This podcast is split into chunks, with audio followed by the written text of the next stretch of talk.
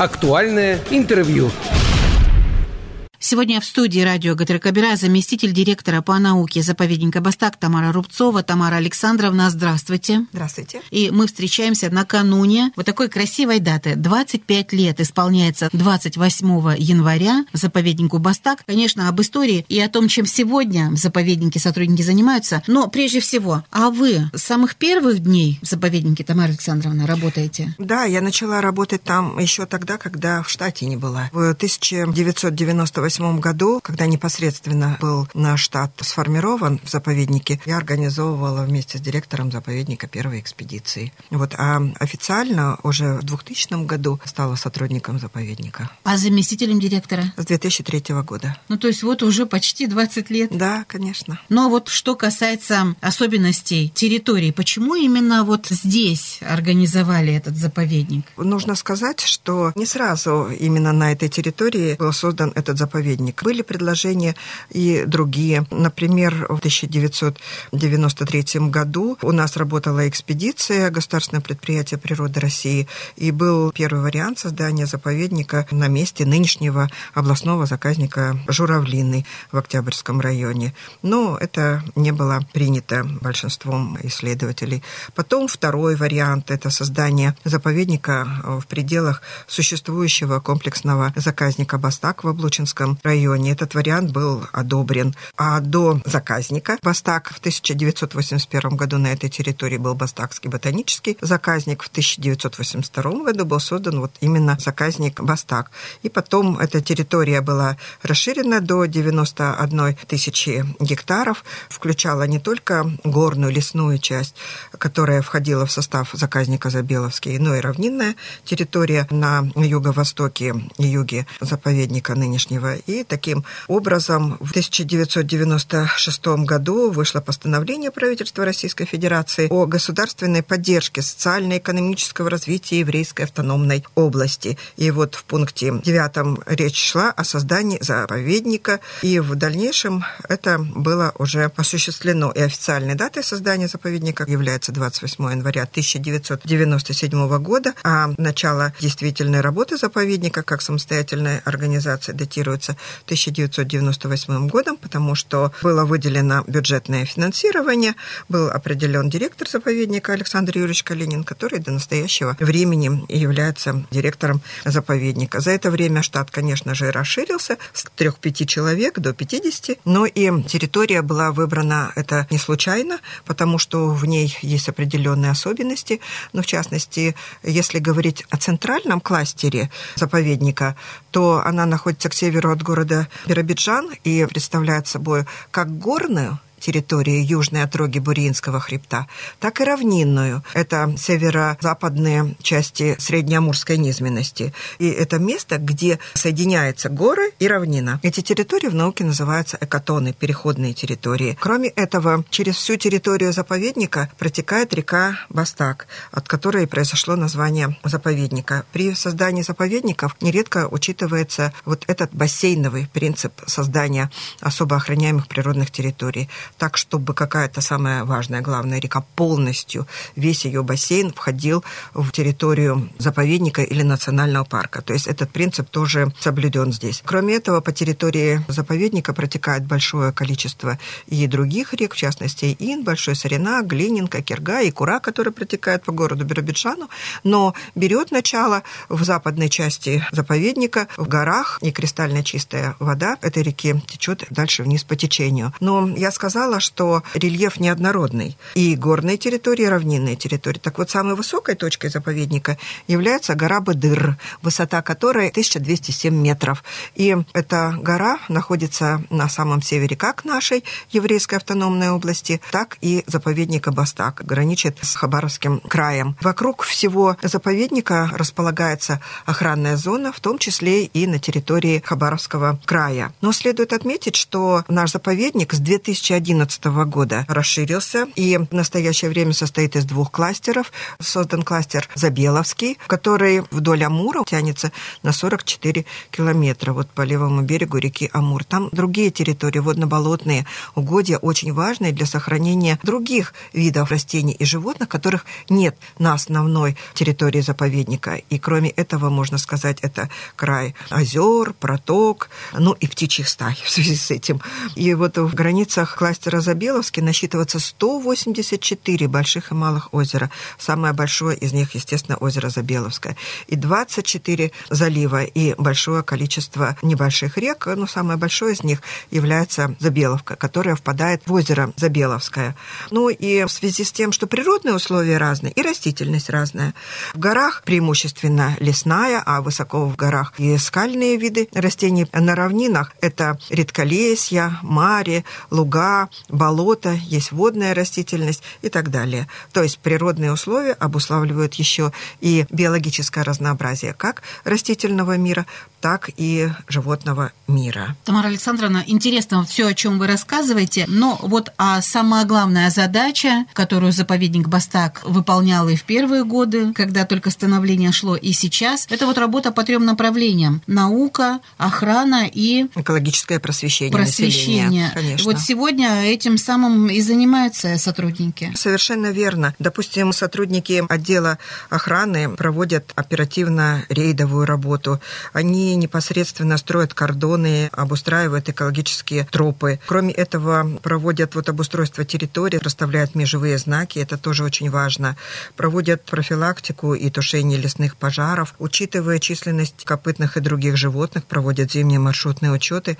Кроме этого, участвуют в мониторинге редких видов животных, но ну, в первую очередь это, конечно же, амурского тигра и других животных с помощью фотоловушек, тропления, изучают следовую активность, другие действия осуществляют. Мы ценим сотрудников отдела охраны за то, что они сопровождают нас в научных экспедициях. А, думаю, отдел экологического просвещения им благодарен за то, что они участвуют в экологических экскурсиях, в том числе на экологической тропе. Им приходится содержать в нормальном рабочем состоянии технику, которая включает в себя не только машины, но и вездеходы, бульдозеры. Трикол, например, недавно поступил и используется в кластере Забеловский. Но, естественно, они должны вести и профилактическую работу с населением по и предупреждению пожаров, и правонарушений на нашей особо охраняемой природной территории федерального уровня. Но отдел охраны, конечно, важен наряду с другими отделами. Вот, например, отдел науки выполняет очень важные функции, потому что одной из основных целей заповедника – это сохранение биологического разнообразия, ландшафтного разнообразия, среды обитания видов растений и животных. А для этого нужно знать, что произрастает, в каком количестве, кто обитает на территории. И вот научные исследования, как я сказала, были начаты с 1998 года. И отдел науки рос трех человек, допустим, до восьми человек в нынешнем году. А, естественно, тот объем работ, который мы выполнили, мы не смогли бы своими силами сделать, и поэтому мы привлекали других научных сотрудников, специалистов. И всего на нашей территории в исследованиях принимало участие вот за эти годы 102 человека из 17 различных организаций. Это институты Российской Академии Наук, заповедники, университеты. В том числе мы сотрудничаем и с иностранными учеными. Но на первых порах была задача выявить, что же у нас произрастает, кто обитает, то есть провести инвентаризацию. И вот этот основной период нами уже выполнен. Мы знаем процентов на 90-95, что на территории нашего заповедника произрастает, например, например, сосудистых растений 823 вида, мхов 139 видов, лишайников 579. А вот грибов 1046 видов. Трудно вот представить себе такое разнообразие и какая работа проведена учеными, чтобы выявить вот это разнообразие. И заповедник всегда помогал в организации этих научных экспедиций. Мы изучили и насекомых, и многоножек. Даже был выявлен новый для науки вид, который был назван многоножка, бастакская, вот так вот звучно. Красиво. Красиво, да. И позвоночные животные, 60 видов птиц, 200 269 видов млекопитающих, 54 вида с амурским тигром, естественно. А недавно для нашей территории был отмечен дальневосточный лесной кот, и в этом нам помогли фотоловушки, которые расставлены по территории нашего заповедника. Но кроме инвентаризационных научных работ мы проводим и другие комплексные исследования. Например, изучаем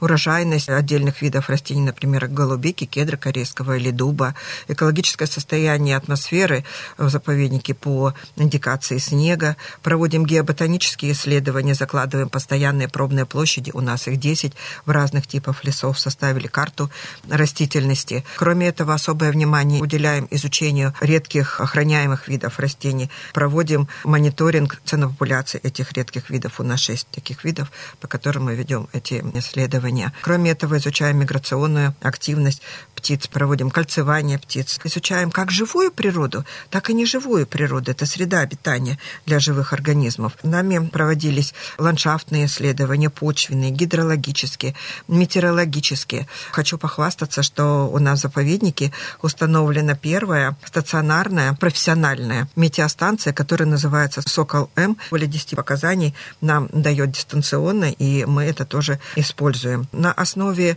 наших полевых работ, обработки научного материала, публикаций других специалистов, мы формируем каждый год летопись природы. И вот первая летопись природы была опубликована в 2000 году, тогда, когда еще и полноценного заместителя директора по науке это не было. Вот. Но, тем не менее, летопись природы уже вышла, и с тех пор она выходит каждый год. И самое главное, новые результаты мы включаем в летопись природы, в том числе отражаем нашу публикационную активность. Наша задача писать статьи, тезисы, участвовать в конференциях в России и за рубежом, что мы и делаем. И за этот период нами было подготовлено 450 статей или тезисов для научных конференций, 6 монографий, сборников материалов научных конференций, которые мы тоже организуем. И в этом году, кстати, одна из секций конференции, которая будет организована Институтом комплексного анализа региональных проблем, будет посвящена заповеднику Бастак, именно заповедному делу, и будет ее проводить снова заповедник Бастак. Кроме этого, мы выпускаем альбомы, фотоальбомы различные, участвуем в подготовке фильмов, в том числе из ГТРК «Бера», за что мы благодарны компании. Проводим международное сотрудничество, прежде всего, с двумя заповедниками китайскими, Хунхэй и Бачадао, и проводятся по этому направлению мероприятия, касающиеся и охраны, и науки, и экологического просвещения. Кроме этого, на базе отдела науки проводят свою производственную практику, стажировки, подготовки курсовых, дипломных работ, магистрских диссертаций студенты, прежде всего, нашего Приамурского государственного университета имени Шаламалехима. Некоторые из них становятся очень хорошими сотрудниками нашего заповедника, и это здорово. Вот поэтому научной деятельности за этот период сделано очень много, и я думаю, что немало еще впереди. Наряду с этим одной из важных функций заповедника является экологическое просвещение, развитие экологического туризма. И вот во все годы у нас работает отдел экологического просвещения, и те результаты, которые мы получаем в научных работах, они используют для своей эколого-просветительской деятельности. Кроме этого, сами разрабатывают лекции, беседы, конкурсы, викторины, например, акция «Покорми птиц зимой» и так далее, различные конкурсы фоторабот, рисунков, поделок. Их все, ну, буквально не перечислить, потому что активность нашего населения очень большая. Проводим День тигра с помощью населения нашей области. И кроме этого, значительное внимание мы уделяем развитию экологического туризма. Непосредственно в центральном кластере у нас функционирует уже много лет учебная экологическая тропа, которая пользуется большой популярностью. В осенний период даже не всем удается записаться на экскурсию, потому что все время расписано у нас. Люди очень положительно отзываются об этих экскурсиях и с удовольствием на них едут. Сейчас оформляется другая тропа, которая называется Тигринная. А сотрудники кластера Забеловский тоже уже выбрали территорию для экологической тропы недалеко от поселка Смедович. И там тоже этому будет уделяться большое внимание, наряду с тем, что они очень активно работают с населением по экологическому просвещению, рассказывают о заповедном деле. Вот поэтому я считаю, что заповедник за 25 лет выполнил те функции, которые были на него возложены, как на федеральную особо охраняемую природную территорию самого высокого уровня и статуса. И впереди, вот как вы уже сказали, много самых разных задач, дел угу. наметили сотрудники, в частности и по организации экологических троп новых. Тамара Александровна, и вот еще можно отметить, ведь за 25 лет и офис расширяется вашего заповедника. Сегодня работает визит-центр. Да, Это однозначно. Очень важно. И в визит-центре проводятся заседания,